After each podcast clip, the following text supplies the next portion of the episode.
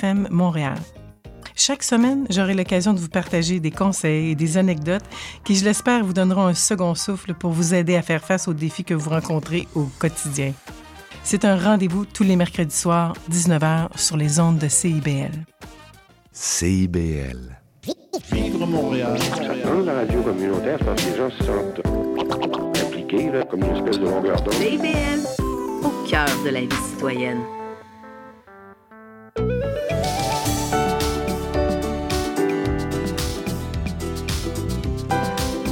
Bonjour et bienvenue à l'effet durable sur les ondes de CIBL 101.5, l'émission de la Maison du développement durable. Je m'appelle Maude Desbois, je suis votre animatrice. Aujourd'hui, on a encore une fois de super invités. On va parler du Partage Club, donc un, un concept de prêt d'objets qui prend beaucoup d'ampleur au Québec en ce moment. On discute également avec Stéphanie Tremblay, qui est conférencière et et rédactrice pour l'organisme du Jour de la Terre et on parle de la lutte euh, au gaspillage alimentaire avec elle. Elle a vraiment beaucoup euh, d'expérience. Elle se dit vraiment experte dans cette lutte et j'ai hâte d'en entendre plus sur ça pour pouvoir en appliquer au quotidien de mon côté et de votre côté également, je l'espère. Et on termine avec euh, la cantine à domicile qui est comme qui est un projet de la cantine pour tous et euh, qui permet un, un accès euh, plus euh, démocratisé de la nourriture. On veut que tout le monde puisse y avoir accès de manière équitable. Alors, ce sera euh, de nos sujets aujourd'hui. Et pour débuter, c'est le retour d'Alexandre Escure, euh, donc directeur du cabinet de curiosité contemporain. Et on le voit aujourd'hui pour notre minute, euh, rencontre minute de culture générale. Bonjour Maude, bonjour chers auditeurs et chères auditrices, ravi d'être de retour pour une seconde chronique. Alors, pour vous expliquer un peu le choix de mes sujets, ils sont en lien donc avec le cabinet Curiosité Contemporain. Aux deux semaines, je choisis un sujet parmi les quatre volumes. La première semaine, il y a deux semaines, c'était en lien avec les ateliers issus de la culture d'hier, tout ce qui est histoire, histoire de l'art et patrimoine, surtout québécois. Aujourd'hui, c'est en lien avec la culture de demain, tout ce qui est autour de l'environnement, la nature et l'écologie. Et pour cela, aujourd'hui, je vous invite à une petite promenade bucolique au Québec. Imaginez-vous dans nos champs, nos forêts, à la découverte de produits que nous offre la Terre. Méditez à cet instant. Qu'en penses-tu, Maude? Mais ça, ça donne envie à l'été, mais de se retrouver en forêt. hein. Tout à l'heure, je te le disais hors micro, là, que j'avais un petit appel de la nature. Alors, je m'y retrouve tout à fait. Merci, Oui. Alexandre. C'est un petit avant-goût de la semaine de relâche qui arrive bientôt pour tout le monde. Mangeons local, c'est ce que nous proposent beaucoup les nutritionnistes et aussi de manger 5 fruits et légumes par jour. Mais que nous propose Mère Nature Pour cela, je vous invite à découvrir aujourd'hui 5 fruits du Québec. Mais d'abord, qu'est-ce qu'un fruit Tout simplement, parce que c'est une bonne question qu'on peut se poser de temps en temps. Donc en termes de définition, c'est ce qui est issu du processus de la fructification. Jusque-là, on comprend. En termes botaniques, le fruit est l'organe végétal qui succède à la fleur. Le mot fruit remonte à environ 2100 ans. Il est issu du latin classique fructum, dérivant de fructus, qui signifie alors ce qui est produit par la terre. Vers 1165, on lui donne en français le sens de production de la plante apparaissant après la fleur. Donc commençons notre petite balade avec le bleuet, un des Ah. emblèmes culinaires du Québec. Oui, un incontournable. Un incontournable. Hein, La première question qu'on peut se poser, quand est-ce qu'on récolte les bleuets?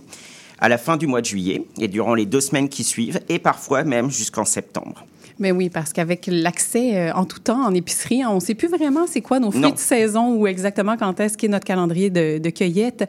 Euh, mais Alexandre, il y a quand même plusieurs sortes de bleuets qu'on peut voir pendant l'été ici au Québec. Exactement, il y en a en fait deux sortes. Il y a le bleuet sauvage, qu'on appelle aussi le bleuet nain, qui pousse au ras du sol, et il y a le bleuet en corymbe, qui se développe sous forme d'arbuste. Vraiment, les deux sont très répandus au Québec. On consomme le bleuet sous tellement de formes.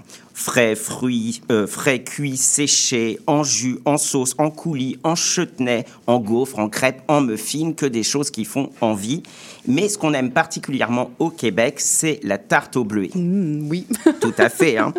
Et la tarte, faut savoir en fait qu'on la cuisine depuis le Moyen Âge en Europe et qu'à l'origine c'était des tartes salées. ah oui. Et un petit, une petite anecdote cocasse à partager, c'est que à une certaine époque, la tarte a même inspiré un jeu aux États-Unis, dans le Connecticut, en lien avec la forme des moules qu'on utilisait pour faire la tarte au bleuet. Alors, une idée, Maude, de ce que pourrait être ce jeu? Avec un moule à tarte, euh, ben écoute, tu me prends au, au dépourvu là, Alexandre. Je- on dirait que non. Je, Non, aucune idée. je ne sais pas. Faut dire que c'est pas évident. Il s'agit du frisbee. Ah, Ben oui. C'est- oui, hein, hein, quand Là, on ça voit, ça devient évident. Et c'est d'ailleurs la Frisbee Pie Company qui a prêté son nom à ce jeu. Wow, OK. Deuxième fruit qu'on aime au Québec, euh, qui est l'argouze. Mm. Donc on dit une argouze et l'arbre est l'argousier. Euh, moi, j'avoue que j'ai vraiment découvert au Québec ce fruit. J'en parlais avec mon frère euh, il y a quelques jours, qui me disait le connaître en France, mais pour autant, euh, c'est vraiment au Québec que j'en ai fait la découverte, surtout dans des restaurants gastronomiques qui travaillent le produit québécois. C'est un petit fruit unique en son genre, qui se distingue par sa couleur orange vif, par son goût, sa teneur en huile et ses nombreuses propriétés. On peut le déguster aussi sous beaucoup de formes, cru, cuit, confiture, sauce, jus, glace. À la base, il est originaire de l'Europe et de l'Asie, et il s'adapte parfaitement au climat québécois, car il peut notamment tolérer de grands froids. Sa forte teneur en vitamine C cadre très bien avec le fait culturel que cette vitamine soit recherchée pour se prémunir des infections hivernales. Il faut savoir que l'argousier est un arbuste très très épineux. Il est donc très difficile de cueillir ses fruits à main nue. La technique que recommande Caroline Julien de la ferme d'Achille, spécialiste de l'argouze au Québec, c'est d'abord de couper la branche et la congeler. Ensuite, il suffit de la remuer les fruits tombent d'eux-mêmes. Ah, bon, mais un bon petit truc Un si bon petit truc si vous, sur un argousier en pleine forêt québécoise ou nature québécoise. Voilà. Découvrons désormais la canneberge rouge. Mm-hmm. Elle porte beaucoup de noms. Atoka, Ataka, qui sont des noms empruntés aux langues iroquoises et utilisés au Québec depuis le XVIIe siècle. Pop- qui est le nom algonquin, mais aussi Erel. Mm-hmm. On la trouve sous forme d'arbustes des régions froides qui donnent des baies rouges et comestibles. La canneberge se trouvait à l'état sauvage principalement dans les terres humides de l'est de l'Amérique du Nord et de l'état du Wisconsin, bien avant que l'on débute sa culture industrielle.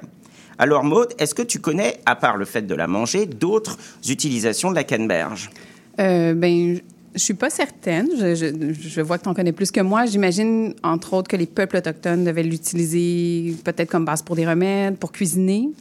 Exactement, c'était entre autres les utilisations qu'on peut retrouver. En effet, au temps de la colonie, déjà les autochtones l'utilisaient comme remède pour l'administrer aux colons français pour les guérir du scorbut. Mais la canneberge servait également à teindre les vêtements ainsi qu'à la conservation des aliments, car on l'écrasait dans du pémican, une sorte de graisse, pour enrober les viandes. C'est aux États-Unis, dans la région de Cape Cod, où l'on retrace les premières cultures de canneberge. En effet, vers 1816, le capitaine Henry Hall a commencé à transplanter des vignes de canneberge dans du sable et s'est aperçu qu'elles s'y développaient davantage. Avec les années, la canneberge est devenue la principale culture vivrière en importance dans cet État. Elle représente aujourd'hui la baie officielle de l'État. Vers 1860, Edward Sackett, originaire de l'État de New York, découvrait au Wisconsin 700 acres de vignes de canneberge qui poussaient à l'état sauvage dans des marais. Il décidait alors de développer sa culture, devenue au fil du temps la première culture fruitière du Wisconsin, plaçant ainsi l'État comme première région productrice au monde. Elle a été introduite dans le centre du Québec à Lemieux en 1939 par Edgar Larocque après plusieurs visites dans sa famille aux États-Unis. Au fur et à mesure que les canneberges mûrissent, les taux de sucre et d'anthocyanine, c'est le colorant naturel des feuilles, augmentent, ce qui les rend plus résistantes au froid. Et la canneberge est récoltée une fois par année entre les mois de septembre et de novembre. Vraiment très intéressant sur la canneberge. Je connaissais pas toutes ces informations. Ben, merci. Je nous invite désormais à partir découvrir le maïs sucré. Les autres noms, c'est maïs doux, mais aussi au Québec, blé d'Inde. Petite histoire du maïs, le maïs est cultivé depuis plus de 8000 ans, mais n'était pas sucré à l'origine. On l'utilisait plutôt pour sa farine. Le maïs sucré, moins riche en amidon et plus en sucre, est une mutation spontanée apparue au Brésil il y a environ 1000 ans. Ce sont les Iroquois qui ont présenté le premier cultivar de maïs sucré, appelé papoun, aux colons américains en 1779. Il existe de nombreux types de maïs utilisés pour de nombreuses applications, mais les quatre les plus connus sont le maïs fourrage, le maïs ornemental, le maïs à souffler et le maïs sucré. Le maïs fourrage est cultivé principalement pour nourrir le bétail et est laissé sur sa tige pour sécher dans le champ. Il est comestible, mais ce maïs de grande culture n'est pas aussi savoureux que le maïs sucré. Pour info, le Québec produit une cinquantaine de variétés de maïs doux. Le maïs croît sur une plante annuelle robuste qui atteint de 2 à 3 mètres par, en hauteur. Il y a environ 800 grains sur chaque épi. Un épi de maïs a toujours un nombre pair de rangées de grains. C'est vrai, Oui, toujours. La nature est la nature quand même très surprenante. Comment les choisir, ces maïs En épi, avec les grains gonflés et lisses, les soies pâles et humides? Et s'il est, s'il est encore ses feuilles, elles doivent être vertes et bien lisses. Bon à savoir. À ton avis, Maude, quelle taille a atteint le plus grand plant de maïs sucré? Ben, tu as dit que ça pouvait atteindre de 2 à 3 mètres tout à l'heure, fait que peut-être 4-5 mètres? 5? Eh bien non, 10 mètres 74, soit une hauteur de presque 3 étages tout de même. Il a été cultivé par l'Américain Jason Carl au Costa Rica en 2011. Ils, font- ils sont fous ces Américains. On dit souvent ça, mais voilà, C'est vrai. c'est vrai. Pour finir, on va aller découvrir un dernier fruit, le poivron. Et oui, c'est un faux ami. Ben oui, là, là, je, je ne savais pas. Le poivron est un fruit. Le fru- est un fruit, on a tendance à le considérer comme un légume, Oui. mais oui, c'est bien un fruit. Et est-ce que Maud, tu aurais une idée d'autres euh, légumes euh, qui sont en réalité des fruits? Euh, ben, la tomate, l'avocat, c'est ceux qui me viennent en tête spontanément. Hein, Tout à fait, ces deux-là en font partie, mais il y a aussi l'olive, Mhm. les piments, l'aubergine, le concombre, la courgette et même le haricot vert. Le haricot vert est un fruit. Voilà. Bien. On va le faire aimer aux enfants en leur disant désormais que ce n'est pas un légume, mais un fruit. Je vais, je vais arriver avec ça à la maison, Ah c'est oui, certain. essaye, tu me diras ce que tes enfants ont dit. Alors, d'où nous viennent les poivrons? Les archéologues ont situé leur première culture il y a 9000 ans au Mexique. Et les autochtones de toute l'Amérique du Sud, de l'Amérique centrale et du sud des États-Unis les cultivaient avant l'arrivée de Christophe Colomb en Amérique. Ce qu'on appelle le poivron serait une variété de piment cultivé par les autochtones du Panama, et c'est un pirate anglais du nom de Walter qui l'y aurait découvert au XVIIIe siècle. Ce sont les premiers colons de Gatineau qui auraient semé les premiers poivrons du Québec vers 1830. Et l'immigration italienne, grecque et portugaise augmenta ensuite leur popularité sur l'île de Montréal. Mais en Gaspésie, ce sont les descendants des loyalistes qui l'introduisirent dans la cuisine des poissons et des fruits de mer, souvent en compagnie de champignons de Paris. Les poivrons cultivés au Québec sont produits au champ ainsi qu'en serre. Comme ils sont assez capricieux, leur culture, leur culture au champ nécessite de nombreux préparatifs et précautions. Leurs conditions de culture en serre sont en revanche très favorables pour la culture des poivrons.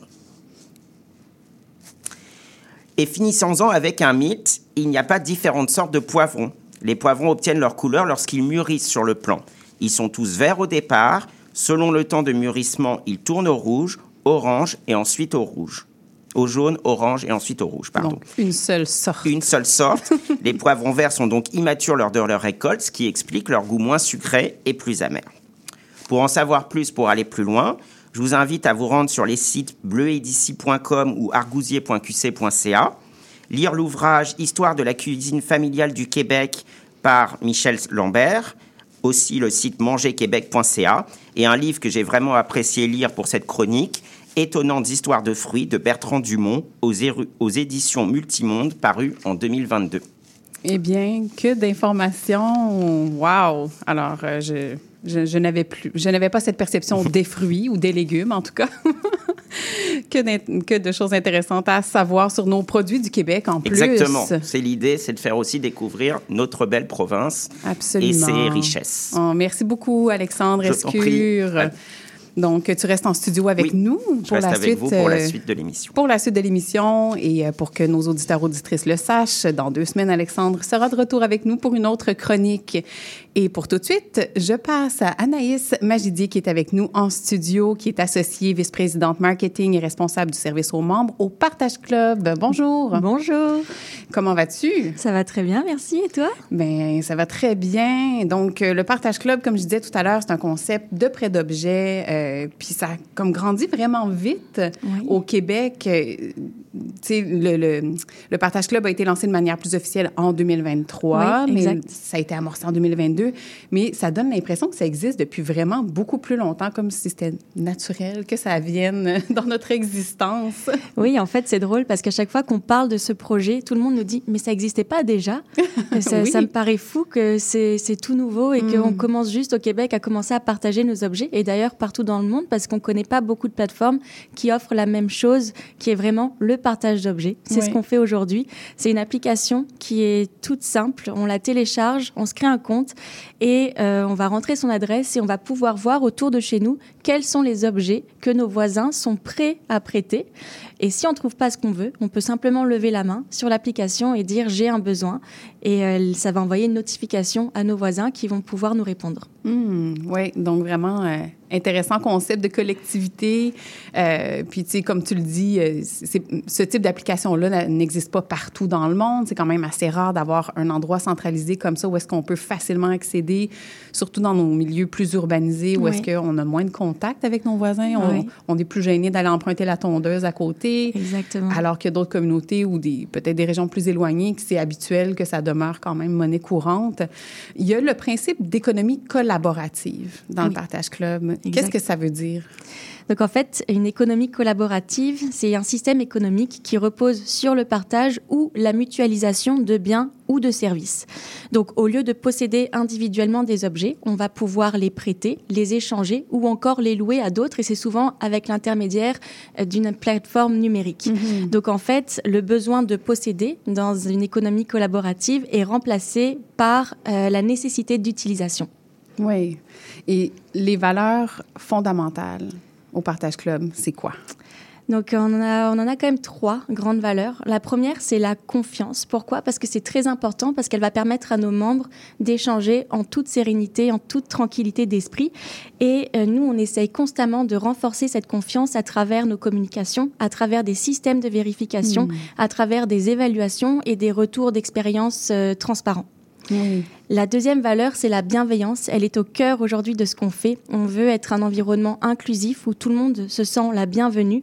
Et c'est très important pour nous de créer une atmosphère positive.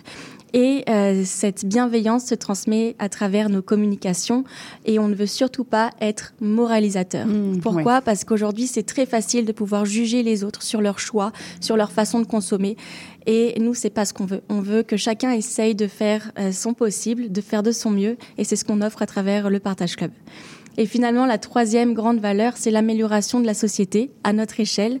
Euh, parce que plus on va être sur le Partage Club et plus on va avoir un impact, notamment environnemental, économique et social. Hmm, tu parlais de la confiance comme premier euh, pilier, si on veut, Oui. comme première valeur. Oui.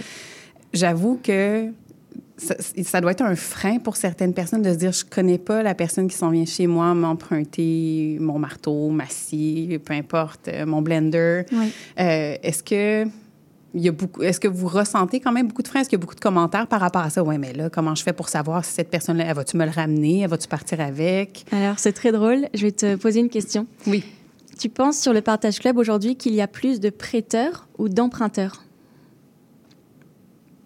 Là, c'est une question piège. Prêteur. Il y a plus de Il y a plus de prêteurs. Il y a plus Ah. de prêteurs. Donc, en fait, les personnes ont tendance à répondre d'emprunteurs. Mm. Mais aujourd'hui, il y a plus de prêteurs. Donc, on se rend compte que les gens sont plus généreux qu'on le pense. Mm. Ils n'ont pas peur, ils ont cette confiance déjà. Par contre, le gros défi, c'est de venir changer le comportement pour oser demander. Oui. Pour oser demander Ah. et emprunter à son voisin. Mhm. Euh, Aujourd'hui, on vit dans une société où on a appris à être indépendant, on a appris à posséder nos affaires. Et ce qu'on veut faire avec le Partage Club, c'est apprendre cette interdépendance et oser demander. Oser demander à son voisin qui a cette perceuse, qui pourra, il peut nous la prêter euh, pour les quelques minutes dont on va en avoir besoin. Oui, ah, c'est incroyable quand même de se dire qu'on a ce malaise social à aller demander. Puis je me, je me compte là-dedans, Oui, je oui. m'imagine. Puis je suis comme, moi, il me semble que je serais mal à l'aise, j'ai peur de déranger. Puis on a aussi été habitués, comme tu le dis, Anaïs, à posséder Oui. tout ce dont on a besoin, même si c'est une fois par année, une fois par cinq ans. Tu sais, Des fois, on ne l'utilisera même pas au courant de l'année, cet objet-là, par exemple. Euh, donc là, justement, ça m'amène à la question, pourquoi choisir le partage d'objets versus le posséder? Oui. Alors, on va revenir sur cette perceuse. Au cours de sa vie, euh, sa vie de perceuse, elle sera utilisée combien de minutes en moyenne? Et là, là, là, là. Mettons pour une personne moyenne comme moi, là, qui Voilà, perce des trous moyenne, dans un ouais. mur une fois par ça. année, ben c'est ça, pas très souvent dans une vie de perceuse. Donc, il y a une étude qui a été faite qui démontre que c'est juste 12 minutes d'utilisation au cours de sa vie. Oh. Et pourtant, on en possède pratiquement tous une chez nous. Donc, le problème aujourd'hui, oui, il y a un problème de surconsommation, mais le problème, il est surtout au niveau de l'extrême sous-utilisation des biens qu'on a chez nous. Donc, dans ce contexte actuel, économique, environnemental, social, ça faisait vraiment plus de sens de vouloir toujours Mm. continuer à posséder et à acheter des objets qui vont finir sous-utilisés. Et aujourd'hui, à travers le partage d'objets, on voit qu'il y a de nombreux avantages. Le premier, il est économique parce qu'on diminue les dépenses qui sont liées à l'achat d'un objet neuf. Donc ça, on le voit, en moyenne, nos membres, en une année, peuvent économiser jusqu'à 600 dollars en, prêtant, en empruntant des objets. Le, le deuxième avantage au niveau du partage d'objets, c'est l'impact environnemental Mm. parce que on est en train de, de mettre de l'avant un mode de vie plus responsable. Donc, on va réduire l'impact environnemental de l'achat d'un objet neuf. Et le troisième avantage, c'est vraiment l'aspect social. On ne connaît plus nos voisins, on n'ose plus déranger nos voisins. euh, et on a, on a besoin de cet esprit de communauté. Et aujourd'hui, nous, on a des super histoires de nos membres qui nous envoient des témoignages pour nous dire Waouh, grâce au Partage Club, j'ai rencontré un voisin. Grâce au Partage Club, aujourd'hui, bah, j'ai trouvé une personne avec qui je peux aller promener mon chien Hmm. les soirs dans le quartier. Donc, ça crée des liens. Oui, au-delà de, de la perceuse qu'on va aller emprunter, ça crée ça. ces liens-là. Puis j'imagine qu'il y a sûrement des histoires aussi de dire, admettons, moi j'arrive, je ne sais pas comment l'utiliser, cet outil-là ou cet, cet objet-là, euh, puis que la personne, elle est plus habituée Oui. de le faire, ben, Ouais. je- il va y avoir une transmission de connaissances aussi, j'imagine. Exactement, exactement. Et là, présentement, le Partage Club, euh, comme je le disais, je vois souvent des annonces, là, maintenant dans telle région, maintenant ici. Ouais. Vous êtes répandu à quel niveau au Québec en ce moment? Alors, en ce moment, on a 10 000 membres euh, sur le Partage Club. On en a 25% qui sont à Montréal, vraiment sur l'île. On en a 15% qui sont à Québec. On a 10 qui se situent sur la rive sud, donc c'est quand même bien développé, euh, surtout Saint-Lambert, euh, Boucherville ou Longueuil qui, qui commencent à être bien développés. Et on a aussi en fait, on a aussi des partenaires qui sont des villes. Donc il y a des villes comme celle de Prévost ou comme la ville de Belleuil qui ont offert des abonnements au Partage Club à leurs citoyens. Wow! Et donc, on a vu que là, d'un coup, on a eu euh, beaucoup de personnes qui ont commencé à adopter le Partage Club. On est déjà à 200, plus de 250 membres dans ces deux villes, Prévost et Belleuil. Et donc, d'un coup, il y a comme des, des noyaux de partage qui ont commencé à se créer grâce aux villes qui encouragent ça. Ah, c'est tellement une Ouais. bonne idée d'offrir ça à la communauté en tant que ville. Oui. Bon, ben, j'espère qu'il y en a qui nous écoutent et qui vont emboîter le pas là-dessus. Euh, oui. oui. Merci. Ah, donc, c'est c'est vraiment une, be- une belle expansion que- qui se passe en ce moment. Puis j'imagine qu'en entreprise aussi, ça peut être le genre de cadeau qu'on offre à Mais ses employés, par exemple. Oui, on a déjà une, environ 25 entreprises qui ont commencé à acheter des licences pour les offrir à leurs employés. Mhm. Et là, c'est vraiment intéressant parce que les employés vont bénéficier de deux clubs. Ils vont pouvoir emprunter et prêter avec leurs collègues. Donc, ils ont le choix de choisir de le faire uniquement avec leurs collègues. Mhm. Donc, ça, c'est pratique parce que quand on parlait de confiance tout à l'heure, Oui. ben là, avec des collègues, on a la confiance qui est créée automatiquement. Et ils vont aussi avoir le choix de partager avec leurs voisins. Donc, ils pourront choisir l'un et ou l'autre. Donc, c'est intéressant aussi. Et donc là, tu expliquais un petit peu tout à l'heure comment fonctionne euh, l'inscription. Je télécharge l'application sur Oui. mon téléphone, je m'abonne. Oui. Euh, sur le site, je vois qu'il y a un premier trois mois gratuit quand même, qui est un trois mois d'essai pour voir si on aime Mhm. ça, si on retrouve euh, qu'est-ce que qu'est-ce qu'on a besoin, j'imagine. Puis après, le prix est dérisoire quand même par année, je trouve. Ben, tu sais, je- ça, a été calculé, j'en conviens, mais Oui. pour ce genre d'utilisation-là, je trouve que c'est extrêmement abordable sur une année. En fait, oui, c'est ça. On offre trois mois d'essai gratuit parce que l'essayer, c'est l'adopter. Mais euh, après, c'est 60 dollars par année pour pouvoir prêter et emprunter de façon illimitée, soit 5 dollars par mois. Hmm. Et comme je disais tout à l'heure, on peut faire beaucoup d'économies en, en utilisant le Partage Club. En général, la valeur d'un objet moyen qui est emprunté sur le Partage Club, c'est 150 dollars. Moi, le dernier euh, emprunt que j'ai fait, c'est une paire de skis de fond. Donc, je vous laisse imaginer la valeur oui. d'une paire de skis de fond, c'est très cher, euh, que ce soit en achat ou en location. Donc c'est vrai que 60 dollars, quand on y pense, c'est euh, par rapport à Dans la valeur budget, des objets, c'est pas beaucoup. Hum, non, c'est vrai que c'est pas beaucoup. Puis je pense qu'on peut tous présentement trouver au moins un objet dans la maison qui ne sert vraiment pas souvent. Tu sais, les fameuses machines à raclette, la gaufrière, Ouais. la machine à panini, ce genre de Il trucs. y a de tout, il y a, des, de il y a des tout. jeux de société, des jeux Ouais. pour enfants. Moi, je le vois, je prête beaucoup à des voisins qui ont de la famille qui viennent. Ils ont besoin de sièges auto pour enfants, ils ont Mm. besoin de lits parapluies parce que leur belle-sœur arrive et ils n'ont Ouais. pas de, ils ont pas ça chez eux. Donc, c'est très utile. Il y a vraiment de tout, de Oui. l'outil à l'enfance, à la oui, ben cuisine. c'est ça. Tu sais, on a beaucoup parlé d'outils depuis le début, mais il y a, il y a de tout, là, comme tu le dis, des jeux de société, tout ce qui est par rapport oui. aux enfants qu'on n'utilise peut-être pas ou qu'on Mhm. a en, en double, en triple. En ce moment, c'est beaucoup l'équipement sportif. Euh, Ouais. Raquettes, patins, euh, ski, ski de fond, c'est très populaire en ce moment. Hmm, Donc, à aller voir sans faute sur le site du Partage Club, partageclub.com, si je me trompe pas. Partage.club. Partage.club. D'accord. Pour pas dire n'importe quoi. Mais sinon, de, dans- de toutes les manières, On si, va le vous, trouver. vous- Ouais. si vous mettez Partage Club dans votre navigateur, vous ça. allez le trouver assurément. Merci beaucoup, Anaïs. Merci. Euh, d'être venue nous parler du Partage Club ce matin. Et puis, j'espère que s'en suivront plusieurs abonnements. J'invite tout le monde à l'essayer au moins. Ah bon, Alexandre dit que lui, ça y est, c'est fait. Il l'a téléchargé déjà sur son téléphone pendant l'émission. Un grand merci, Merci. euh, encore une fois, Anaïs. Alors, euh, restez à l'écoute à la maison parce que tout de suite après la pause, on se retrouve avec Stéphanie Tremblay pour parler gaspillage alimentaire. Et on termine avec la cantine pour tous, donc un accès universel à l'alimentation saine. À tout de suite.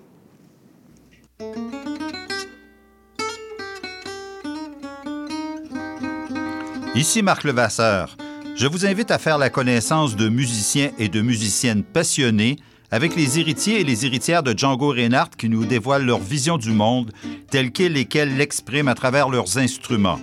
Cette musique, le jazz malouche, on l'entend un peu partout à Montréal et on vous propose de la découvrir à coup d'interviews et de performances en direct. Django et compagnie, c'est ce mercredi à 20h.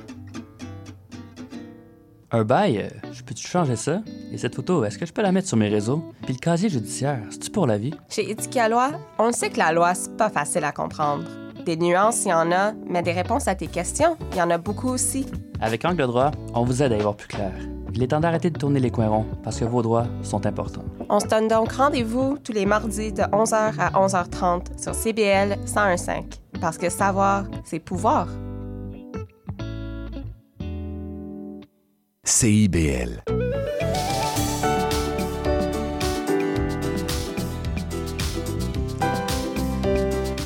Nous voici de retour à l'effet durable pour cette seconde partie. Et pour euh, débuter euh, cette seconde euh, section de l'émission, on s'entretient avec Stéphanie Tremblay, conférencière et rédactrice pour l'organisme Jour de la Terre. Bonjour Stéphanie. Bonjour Maude, ça va bien? Ça va très bien et toi? Oui, ça va super bien. Merci de me recevoir. Bien, avec grand plaisir. Donc, comme je le disais en introduction, tu es conférencière, rédactrice pour le Jour de la Terre. Et sur leur blog, tu es présentée comme une experte de la lutte au gaspillage alimentaire. J'aime beaucoup ce titre. Comment est-ce qu'on devient une experte de la lutte au gaspillage alimentaire? C'est une excellente question. Euh, en fait, pour essayer de te faire une longue histoire courte, là, euh, moi, je suis euh, biologiste de formation, puis j'ai aussi complété euh, un microprogramme en nutrition puis une maîtrise en sciences de l'environnement. Donc, euh, au cours de mes études, je suis allée chercher de l'expérience, en fait, où mes intérêts se situaient, c'est-à-dire euh, à l'intersection entre l'alimentation et l'environnement. Donc, moi, je m'intéresse euh, à comment on peut réduire notre impact sur l'environnement en tant que citoyen, puis plus particulièrement euh, par notre alimentation. Donc, en terminant mes études puis en cherchant un emploi, ben, j'ai découvert le jour de la Terre, là, dont tu parlais en introduction. Euh, puis ça, c'est un OBNL qui euh, accompagne les citoyens et les organisations à diminuer leur impact sur l'environnement. Puis je me suis mise à collaborer avec eux euh, dans le cadre de leur programme Avo Frigo, qui est un programme propulsé par le fonds Éco-IGA. là. C'est les marchands IGA, en fait, qui financent ce programme de lutte au gaspillage alimentaire. Puis ça fait déjà plusieurs années que je, je crée du contenu, je collabore avec eux, je, je donne des conférences, j'écris des articles de blog aussi avec l'organisation. Donc c'est un peu un petit topo rapide là, de, de mon parcours pour euh, devenir euh, L'experte, experte. Mais oui. j'ai j'ai envie de te dire, c'est un grand titre, là, une experte imparfaite. Oui. Bien, toujours en on- on apprentissage, ça, je comprends bien. Oui, c'est ça, exactement. C'est de l'amélioration continue. voilà, on peut dire ça comme ça. Et pourquoi est-ce que euh, la lutte au gaspillage alimentaire est particulièrement importante pour toi? Euh, ben, de par mon parcours, moi, c'est sûr que c'est le souci de l'enjeu environnemental qui est venu me chercher au, départ, là, de par mon background. Mais euh, j'ai envie de te dire que euh, les participants de mes conférences souvent vont souligner. J'aime bien poser la question là, pourquoi, pourquoi vous êtes ici, pourquoi vous suivez la conférence, c'est quoi votre intérêt à diminuer votre gaspillage alimentaire? Puis souvent, on va me parler de l'argument économique qui revient de plus en plus là avec le, le coût du panier d'épicerie Oui. qui, euh, je pense qu'on peut tous euh, le ressentir puis Mm. comprendre que c'est un, un bon argument là, pour vouloir diminuer son gaspillage. Puis, euh, mais de, de mon côté, en fait, pour la petite histoire, là, moi, j'ai pris encore plus conscience de, de l'absurdité du gaspillage alimentaire qu'on faisait en apprenant à jardiner. Oui. Ça peut avoir l'air euh, super banal, là, mais faire pousser euh, soi-même ses fruits et légumes, ben ça permet vraiment de réaliser que ça prend énormément d'énergie, Mm. ça prend de l'eau, du temps, euh, des bons soins pour faire pousser ce qu'on aime, nos aliments. Puis ben personnellement, quand j'ai regardé pousser mes tomates tout l'été, euh, à la fin de l'été, c'est inconcevable de les gaspiller. Là, on a tellement hâte de goûter euh, à nos aliments. Donc, euh, je- puis cette relation-là, ben, on l'a pas avec la tomate de, de l'épicerie là, qu'on achète. Puis dès qu'elle devient un peu molle, ben, ça se retrouve au compost. Hmm, non, vrai. personnellement, euh, cette relation-là, je, je trouve ça dommage qu'on l'ait perdue. Puis Mm. j'essaie de d'avoir un petit peu plus de respect pour les aliments qui se retrouvent dans mon assiette, puis aussi pour nos producteurs, hein, surtout euh, si on les connaît, si on achète Oui. local, ben on les encourage, puis on sait toutes les ressources qui qui sont utilisées puis qui vont être gaspillées si on jette un aliment aux poubelles. Mm. Fait qu'on essaie un peu de faire résonner ce- cette mentalité-là là, chez les participants de, de nos conférences. Oui, mais tu, tu nommes quelque chose de vraiment important et essentiel, c'est l'attachement. Ça a l'air Oui. un peu étrange de dire ça, l'attachement à ma tomate ou à mon concombre, mais dans le sens où justement, il y a comme cette notion de respect, euh, Oui. quand on a conscience, comme tu l'as dit. Si moi, je l'ai cultivé, mon concombre, mais j'ai pas envie de le voir se ratatiner dans mon tiroir. J'ai Oui. envie, je me dis, mon Dieu, mais ça n'a pas de sens. Et ça devrait être le même ça. réflexe, on se dit, quand je le prends à l'épicerie, parce que c'est les mêmes ressources, c'est juste que c'est comme plus impersonnel, peut-être, une fois rendu Ben, sur nos tablettes. Puis il y a une abondance aussi. Oui. Si on est devant un étalage de tomates euh, abondant, puis on se dit ah c'est moins grave, tandis que dans ton jardin, tu sais toute l'énergie que tu as utilisée, le nombre de tomates que tu as, t'en perdras pas une. Là, tu tu vas essayer de les conserver. On va même essayer de faire de la mise en conserve. Mm, mm. Jardiner, c'est une expérience qui, qui, qui peut valoir la peine pour ça. Là. Moi, je m'y attendais pas, puis j'ai- fait des réalisations quand même importantes à ce niveau-là. Donc, que ce soit même le petit bac euh, sur le balcon, euh, Ben oui, ce absolument. lien-là à, à ce qu'on cultive. ses fines herbes euh, Mm. sur le comptoir, là, tu sais, ça peut être très, très simple. là, Pas besoin d'avoir un grand jardin. là. Non, exactement. Puis il y a même des, des agriculteurs puis des cultivateurs, cultivatrices qui, qui invitent les gens à venir faire de la cueillette, contribuer à la vie de la de, de- Oui, des, des fermes, par exemple, puis en agriculture. Donc, il y a possibilité quand même d'avoir ce contact-là si nous, on n'a pas l'espace à la maison pour, euh, Oui, pour le on peut faire de plus en plus. euh, le glanage est populaire aussi, Oui. d'aller chez le producteur puis d'aller récolter les invendus. Après la cueillette, il reste souvent un grand nombre d'aliments dans les champs quand même qui n'ont pas été récoltés pour toutes sortes de raisons. Puis souvent, les, les gens, les citoyens vont être euh, invités à venir glaner. Là, on peut trouver des groupes de glanage ou des listes de producteurs qui, qui ouvrent leur champ au glanage, puis on va ensuite diviser la récolte entre le producteur, les gens qui glanent, puis pour la vente aux, aux, euh, aux, euh, citoyens, euh, aux acheteurs, en fait. Oui, Donc, ça peut être une belle façon aussi d'avoir ce contact-là avec les champs. Hmm, absolument, absolument. Puis des belles expériences euh, à faire euh, du printemps à l'automne. Euh, oui. Tu disais tout à l'heure, justement, dans les articles que tu publies sur euh, le site du Jour de la Terre, tu proposes des recettes, des astuces pour réduire le gaspillage alimentaire. Mm-hmm. Est-ce qu'il y a un des sujets qui est plus populaire que les autres auprès de ton lectorat ou auquel tu reçois une réponse plus grande? C'est difficile à dire. Les sujets d'articles, comme, comme on le disait, c'est très varié et ça suit les saisons. Nous, on Mhm. essaie vraiment de suivre le cycle naturel, euh, comment cuisiner tel ou tel aliment euh, de saison, des feuilles jusqu'à la racine, par exemple. Mhm. Euh, à l'automne, on va parler des courges, des légumes racines qu'on connaît un petit peu moins, le rutabaga, le panais, bon, ce qu'on qu'on on hésite parfois à acheter à l'épicerie parce qu'on se dit, ben, je sais pas, ça, c'est un drôle de légume, je sais pas comment le cuisiner, je Oui. sais pas ce que ça goûte. Des fois, on n'ose pas non plus. Donc, euh, on va aborder vraiment les aliments qui sont disponibles au supermarché au moment où l'article sort. Donc, souvent, les gens sont super intéressés parce que ça leur parle. C'est quelque chose qu'ils voient au supermarché, Mm. puis qui c'est dans l'air, là. Tu sais, comme lorsqu'on approche le temps des fêtes, on va donner des trucs pour euh, éviter le gaspillage lors des réceptions, des célébrations. Euh, quand là, on avait approché l'été euh, bientôt, j'ai envie de dire, parce qu'il fait tellement beau. Hmm, oui. on va approcher l'été, puis on va, on va donner des astuces pour euh, lorsqu'on part en voyage, comment éviter de gaspiller, euh, en camping, euh, lorsqu'on Mm. fait un barbecue. Donc, on ratisse très large. Je peux pas, euh, j'ai de la misère à dire s'il y a un thème qui fait fureur plus qu'un autre, mais je pense que la clé du succès de nos articles, c'est des articles, tu sais, tu, l'as vu, ils sont assez courts, ça Mm, se lit mm. bien, c'est un 500 mots, là, 800 Oui, mots. c'est facile. Il y a des images, c'est bien vulgarisé, puis souvent on essaie de d'avoir une petite twist humoristique. Donc, ça- Mhm. ça- on n'a pas l'impression d'apprendre là, quand on lit nos articles. C'est assez euh, concret et accessible. Fait que je pense qu'ils ont, euh, c'est pour ça qu'on réussit à avoir euh, des lecteurs intéressés à chaque à tout coup. Là. Oui, oui. C'est intéressant, justement, la variété des sujets abordés et que ce soit très, très accessible dans la manière de le présenter. Euh, Oui, puis on n'est jamais en panne de sujet. Là. Non, ouais, mon Dieu, j'imagine bien.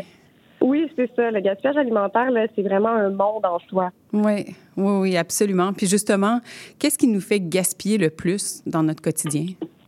Ah, ça, c'est la grande question. ça va dépendre des personnes. En fait, on a des, des raisons euh, principales là, qui font pourquoi on gaspille. Puis je peux faire le tour peut-être euh, des, des principales oui. avec toi.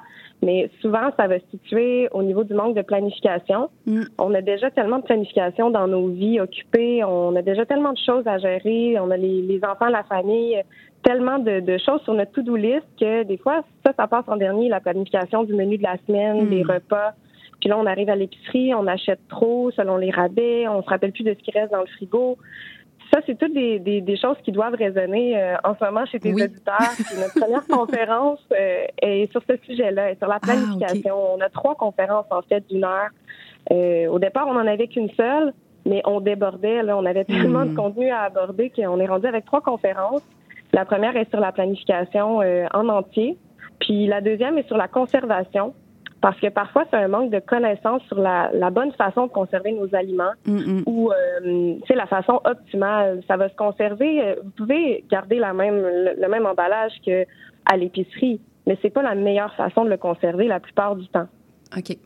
Une fois que moi j'ai compris ça, ça a vraiment euh, été un game changer là, dans la réduction de mon gaspillage alimentaire de réaliser que ben c'est pas parce que mon brocoli est vendu dans un sac en plastique que c'est la meilleure façon de le conserver chez moi. Hmm. Ça va peut-être favoriser tu sais son moisis la moisissure, euh, il va peut-être je vais peut-être le perdre plus rapidement parce que ça conserve trop d'humidité. Donc ça c'est toutes des petites technicalités qu'on aborde dans notre deuxième conférence. Puis c'est de découvrir qu'en fait chaque aliment a ses particularités, a ses caprices là si on peut dire. Mhm. Mais une fois qu'on connaît ces petites choses-là, ces petits trucs-là, c'est pour éviter de les perdre rapidement, là, ça nous permet de, ça devient vraiment intuitif. là. Ça peut avoir l'air euh, d'une, d'une grosse euh, boîte noire là comme ça, mais c'est, ça devient très intuitif puis c'est simple. On apprend à avoir, à prendre plus conscience de ah oui, cet aliment-là, c'est assez évident qu'il manque d'eau. Là, il est tout ramolli dans mon frigo. Je vais aller le plonger dans une bassine d'eau, puis on va le récupérer comme ça, Ouais. alors qu'il se serait ramassé aux poubelles. Ben oui. Puis ben parfois à à la fin de ce processus-là, là, on a la planification, la conservation, puis il y a la cuisine. Je suis certain qu'on va tous se reconnaître dans la question qu'est-ce qu'on mange pour souper ce soir? D'où la euh, planification. oui, c'est ça, qui est la question qui revient dans chaque bonne famille. Mm, oui. Puis, tu sais, on n'est pas dans les meilleures conditions pour se la poser quand on est euh, à l'épicerie, pendant l'heure de pointe, après notre grosse journée de travail, euh, quand on se rappelle plus de ce qui nous reste dans le frigo, puis que notre ventre crie famine, là. Oui. c'est les pires conditions. C'est les meilleures conditions, en fait, pour gaspiller. Donc, euh, c'est ça, c'est le sujet de notre troisième conférence. là, Ok. comment on veut, comment on peut cuisiner pour éviter de gaspiller. Fait qu'on fait un petit peu le, le tour là, de toutes les raisons qui nous mènent à gaspiller pour offrir des trucs qui sont, somme toute, très simples. Le gaspillage alimentaire, réduire son gaspillage, c'est pas compliqué, en fait. C'est juste d'aller chercher les connaissances euh, dont on a besoin pour euh, se lancer. Oui, ben c'est ça. Bien souvent, on a l'impression effectivement que c'est loin de nous, que c'est une grosse boîte noire, Oui. comme tu disais tout à l'heure. Ouais. Mais en lisant les petits trucs, ben, c'est de se dire bon ben mon pied de brocoli, je vais peut-être le tremper dans un verre d'eau pour qu'il dure plus Ben, longtemps. exactement, mon kale aussi, comme des fleurs.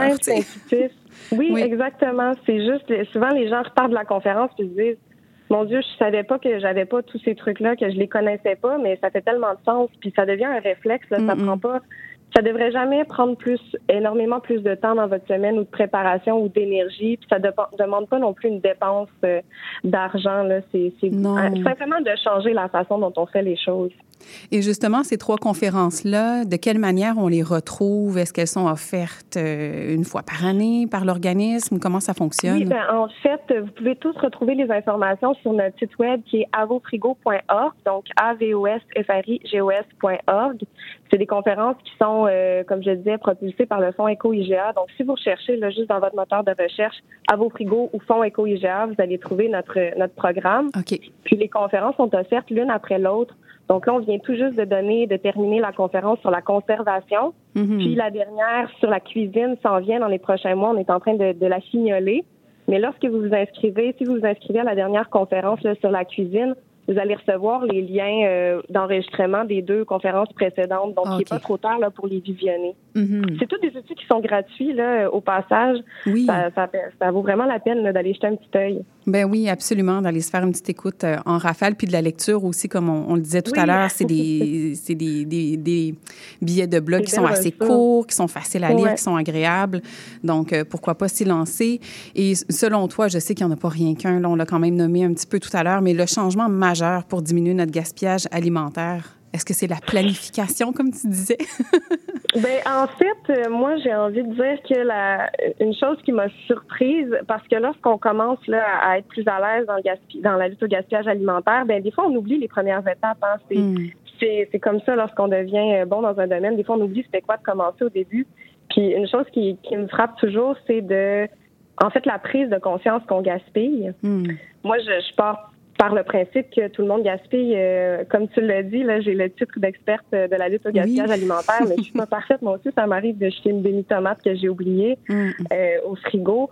Et je pense que le début, là, la première étape, c'est de réaliser qu'on gaspille parce que souvent, les gens me disent ah ben non, euh, non, je gaspille à peu près pas. Moi, on gaspille pas chez nous, Mm. ou je composte, donc je gaspille pas, ou je donne aux chiens, donc je gaspille pas. Ouais. Ben, en fait, dès que les aliments auraient pu être consommés et qu'on ne les consomme pas, donc on les met au compost ou qu'on les jette, euh, c'est du gaspillage alimentaire. Mm. Puis c'est la majorité des aliments là, qu'on jette, là, c'est une soixantaine de pourcents, j'ai plus le, le nombre exact, mais c'est la majorité de ce qu'on jette aurait pu être consommé si on avait appliqué des petits trucs là, en amont, par exemple une laitue défraîchie au frigo Mm. là, qui est toute molle, qu'on n'a plus envie de manger en salade. Ouais. Ben, je donnais le petit truc du bac d'eau tout à l'heure. Là, on peut la ressusciter, cette laitue-là, mais encore Mm. faut-il savoir comment.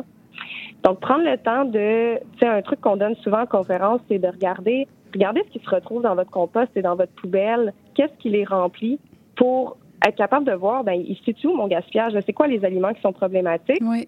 Puis ben après ça, c'est c'est plus facile d'aller chercher euh, les bons trucs et les ressources euh, sur notre site web avec nos conférences euh, à vos frigos. Ben là, ça permet de sortir du statu quo puis de se dire effectivement, j'ai établi que je gaspillais, je veux renverser la vapeur, ben maintenant comment je fais? Eh bien, voilà. Puis, tu sais, la, la réduction du gaspillage alimentaire là, moi je dis toujours c'est l'affaire de tous, mais ce qui est merveilleux, c'est que c'est gagnant pour tout le monde. Hmm. Tu sais, c'est gagnant pour l'environnement, c'est gagnant pour vous, c'est gagnant pour votre euh, emploi du temps, pour votre portefeuille. Puis c'est une démarche qui, qui peut apporter beaucoup de fierté là, lorsqu'on s'y euh, s'y donne avec euh, tout notre cœur. Hmm, c'est si bien dit. On a tout à y gagner. Oui, ben c'est vrai en plus. Oui. Ah, ben, merci beaucoup, Stéphanie Tremblay, de nous avoir parlé avec autant de passion et d'éloquence. Euh, je, je suggère à tout le monde d'aller euh, s'informer davantage pour être euh, un des un futur expert de la lutte, con- Oui. lutte contre le gaspillage alimentaire. Pour embarquer dans le mouvement, plus Voilà. on est fou, plus on rit. Exact. N'hésitez pas à aller consulter nos, nos ressources. Merci beaucoup. Absolument. Merci, Stéphanie Tremblay. Bonne journée à toi. Merci Maude. Au revoir. On poursuit euh, donc dans le domaine de l'alimentation avec le chantier de l'économie sociale en compagnie de Farah Elfil, responsable de la cantine à domicile, qui est euh, une, une partie, dans le fond, du projet de la cantine pour tous, euh, si j'ai bien compris. Bonjour Farah. Bonjour. Merci d'être euh, là aujourd'hui. Et donc, tu vas nous parler de la cantine pour tous. Qu'est-ce que c'est? Oui, la cantine pour tous, c'est un organisme de bienfaisance. C'est un organisme qui œuvre en sécurité alimentaire et on est un, c'est un collectif, en fait, un regroupement euh, d'organismes communautaires, entreprises d'économie sociale, dont la mission, c'est euh, d'agir ensemble pour contribuer à résoudre l'insécurité alimentaire et les autres enjeux alimentaires euh, sur les différents territoires au Québec. Euh, c'est un organisme qui coordonne deux programmes. Donc le premier programme, c'est un programme de repas scolaires préparé par nos membres, Mhm. par les organismes, euh, pour lesquels les parents payent selon leurs moyens. Donc c'est un organisme, enfin c'est un programme, la cantine dans les écoles, qui est présent aujourd'hui dans une centaine d'écoles au Québec. Euh, puis il y a un autre programme qui est la cantine à domicile, qui est euh, la livraison de mets congelés euh, livrés justement à domicile, accessible pour tout le monde. Et là, euh, on va creuser davantage ensemble, justement, la cantine à domicile. On parle de repas congelés qui sont livrés à la maison. Qu'est-ce que c'est euh, ce projet-là de la cantine à domicile? Oui, donc c'est un, un programme, la cantine à domicile, qui vise à rendre accessibles les repas des traiteurs sociaux euh, pour tout le monde finalement, donc pour, répondre, pour répondre aux enjeux alimentaires euh, de tout le monde. Euh, c'est un programme qui met à disposition des repas à tarifs abordables, puisque les plats sont vendus environ à 6 dollars. Puis c'est surtout un service qui est très apprécié par les personnes âgées, Mmh. les personnes à mobilité réduite, mais aussi les personnes qui manquent de temps. Je pense notamment aux familles ou aux étudiants, par exemple. Euh, et avec la cantine à domicile, il y a un autre volet qui est un programme de tarification sociale qui permet aux personnes en situation de vulnérabilité économique de payer un tarif réduit. OK. Donc, c'est vraiment adapté aux besoins euh, et c'est toujours livré à domicile? Oui, c'est toujours livré à domicile. Euh, L'idée, c'est ça, c'est que euh, euh, on peut soutenir notre traiteur social local Hmm. en, en commandant des repas qui sont livrés chez nous, justement parce qu'on est à mobilité réduite, les Oui. déplacements sont compliqués ou on manque de temps, donc on peut justement se faire livrer euh, chez soi. Mhm. Vraiment, euh, vraiment int- intéressant comme type d'accessibilité pour tous avec la tarification sociale. que- Ouais, Comme tu exactement. le disais, la tarification sociale qui permet de s'adapter justement à, à plusieurs personnes qui n'ont peut-être pas les moyens là, de se payer un, un traiteur au prix régulier. Oui. Euh, et pourquoi est-ce que ça existe, la cantine à domicile? À quel besoin est-ce que vous souhaitez répondre à travers ça? Tu l'as quand même nommé un petit peu là, à travers les éléments abordés jusqu'à présent. Mais qu'est-ce qui vous a poussé à développer ce programme-là? Oui, ben, il y a plusieurs, euh, plusieurs raisons. Le premier, déjà, c'est au niveau des les besoins de nos membres, donc les, Mhm. les organismes communautaires qui préparent ces repas. Euh, ça arrivait pendant la pandémie, finalement, il y avait un besoin de mutualiser certaines ressources parce que les membres, euh, certains membres faisaient déjà la livraison des mets congelés, Euh, mais il y avait un besoin d'avoir une plateforme de gestion en commun pour justement réduire certains coûts. Donc c'est là où la cantine pour tous intervient, puisqu'on met à disposition une plateforme, un outil de gestion, donc un outil mutualisé pour tous nos membres.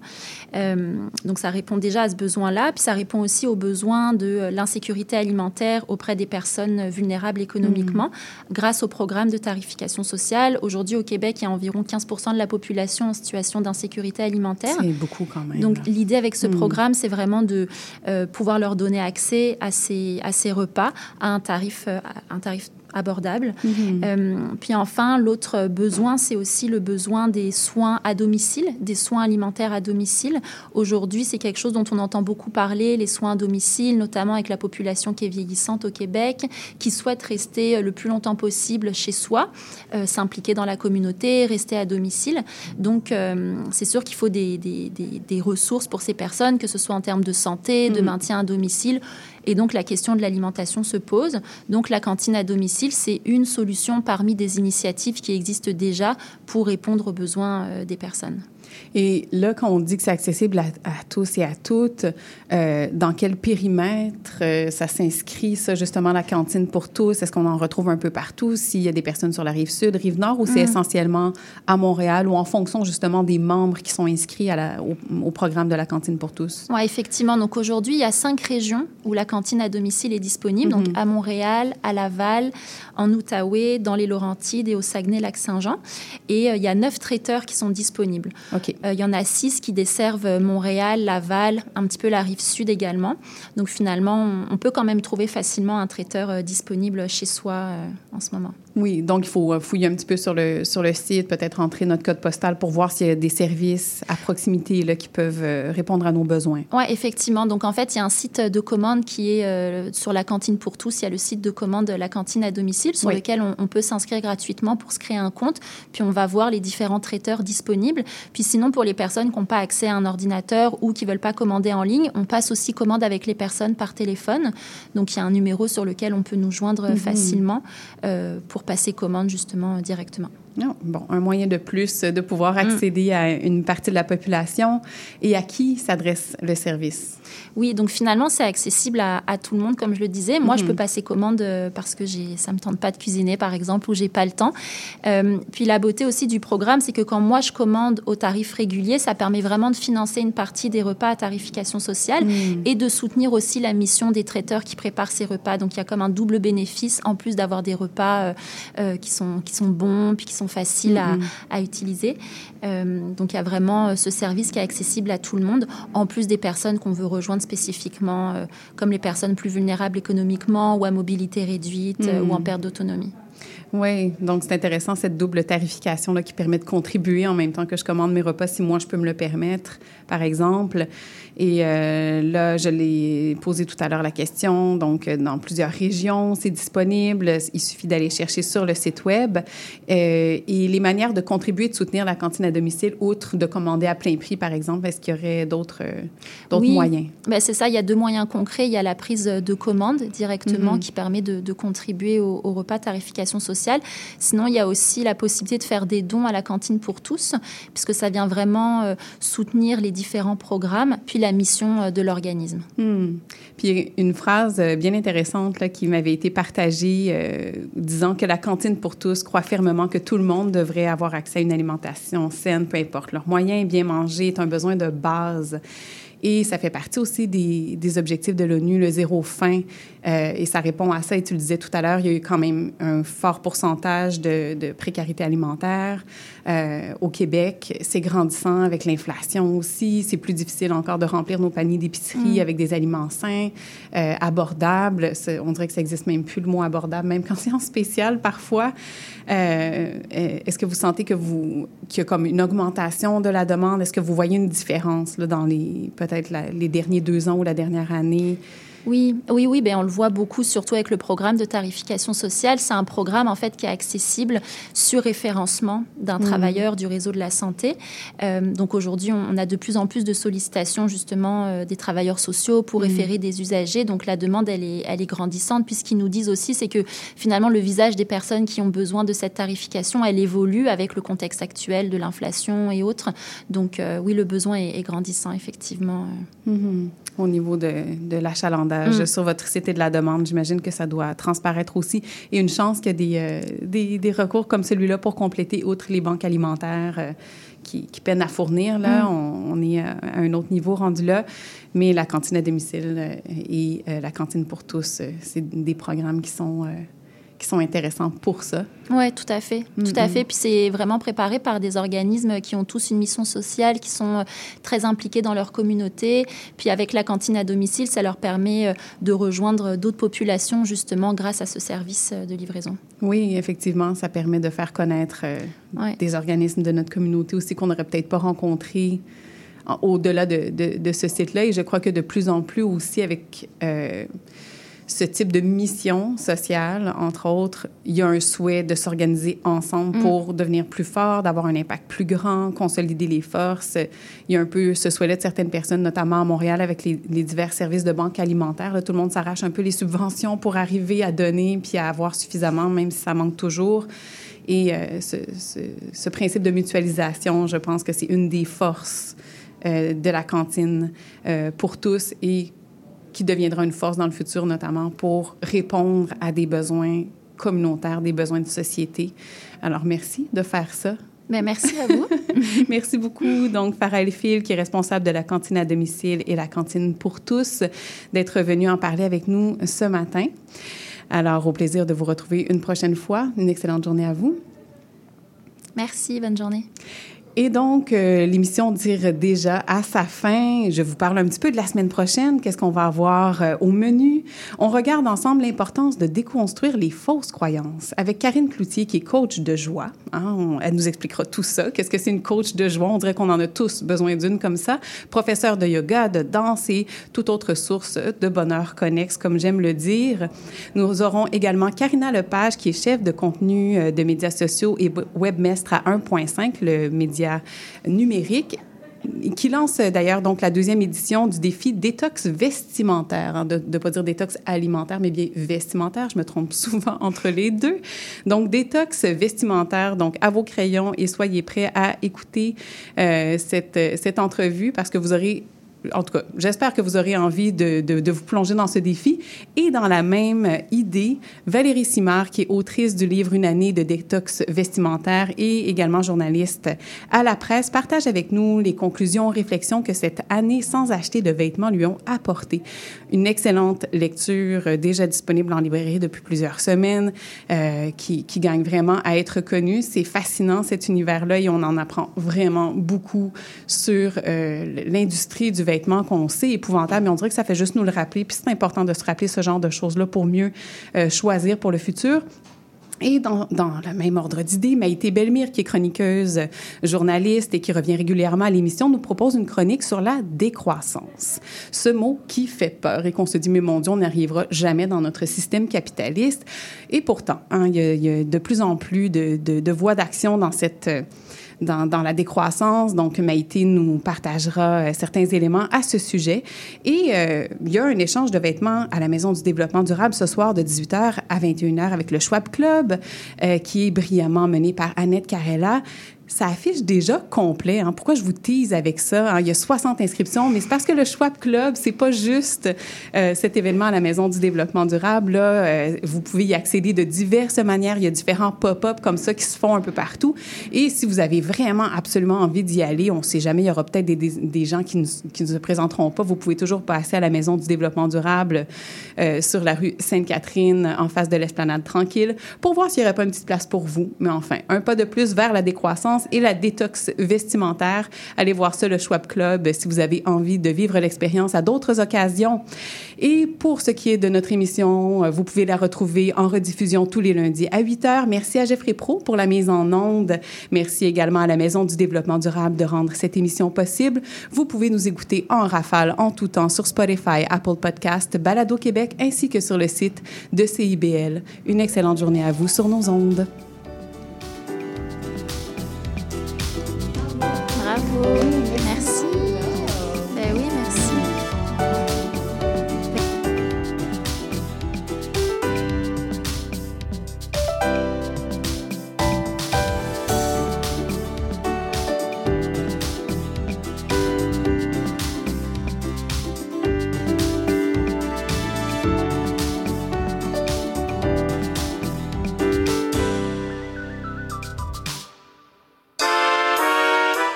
Cherchez une activité ludique et rassembleuse? Inscrivez le Bingo Radio de CIBL à votre agenda. Chaque semaine, courez la chance de gagner 3500 dollars en prix. Invitez vos amis et jouez avec nous tous les dimanches dès 13h. Pour participer, procurez-vous les cartes de jeu du bingo de CIBL dans un point de vente près de chez vous. Pour trouver des lieux, visitez notre site web au cibl1015.com sous l'onglet Bingo Radio de CIBL. À dimanche prochain et bonne chance! Qui a dit que la vie professionnelle se terminait dans la soixantaine? La conciliation travail-retraite, c'est possible. Beaucoup d'employeurs ouvrent leurs portes aux travailleurs expérimentés. Et de plus en plus de travailleurs expérimentés poursuivent leur carrière à leur rythme. L'expérience a de la valeur. Profitez-en. Pour en savoir plus, informez-vous dans un bureau de Service Québec ou rendez-vous sur la page québec.ca oblique travailleurs expérimentés. Un message du gouvernement du Québec. Tout sur la littérature. Cette forme-là parlait d'une certaine manière du fond que je voulais explorer. Et ça va générer chez lui une réelle angoisse. Une série nouvelle qui s'appelle Le Projet P. Le personnage de Marion, par exemple, c'est beaucoup défini à travers ce qu'elle peut faire pour les autres ou ce qu'elle représente aux yeux des autres. Avec Linda Dion et Mike Seviano. Jeudi 18h, rediffusion mardi 11h30. CIBL, au cœur de la littérature.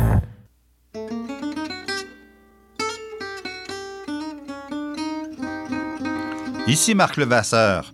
Je vous invite à faire la connaissance de musiciens et de musiciennes passionnés avec les héritiers et les héritières de Django Reinhardt qui nous dévoilent leur vision du monde telle qu'elle et qu'elle l'expriment à travers leurs instruments. Cette musique, le jazz malouche, on l'entend un peu partout à Montréal et on vous propose de la découvrir à coup d'interviews et de performances en direct. Django et compagnie, c'est ce mercredi à 20h. Un bail, euh, je peux-tu changer ça? Et cette photo, est-ce que je peux la mettre sur mes réseaux? Puis le casier judiciaire, c'est-tu pour la vie? Chez Éducalois, on sait que la loi, c'est pas facile à comprendre. Des nuances, il y en a, mais des réponses à tes questions, il y en a beaucoup aussi. Avec Angle droit, on vous aide à y voir plus clair. Il est temps d'arrêter de tourner les coins ronds, parce que vos droits sont importants. On se donne donc rendez-vous tous les mardis de 11h à 11h30 sur CBL 101.5. Parce que savoir, c'est pouvoir.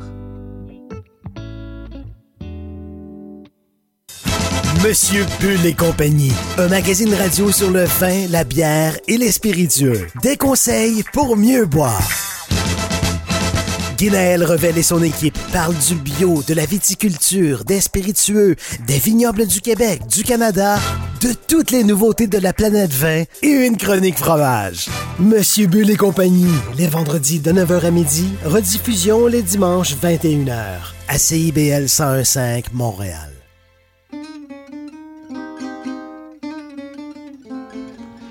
Django et compagnie, c'est une série d'entretiens avec des musiciens et des musiciennes de jazz manouche qui animent une communauté qui est en plein essor à Montréal. Interview et musique en direct, Django et compagnie, c'est mercredi à 20h. Mon nom est Jason Dupuis. C'est moi le cowboy urbain sur la route.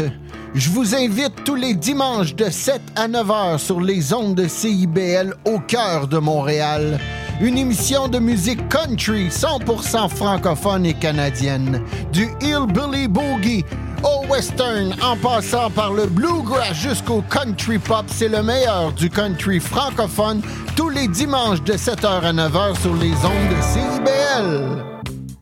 Courant c'est l'émission qui plonge chaque semaine dans un courant musical fascinant, ses origines, ses meilleures chansons et ses artistes. Joignez-vous à moi, Sophie Chartier et mes invités les vendredis à 20h30 sur les ondes de CIBL 101.5 pour un voyage de musique et de découverte.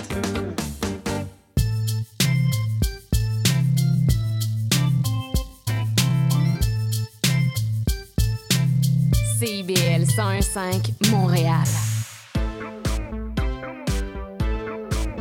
CIBL, au cœur de la culture.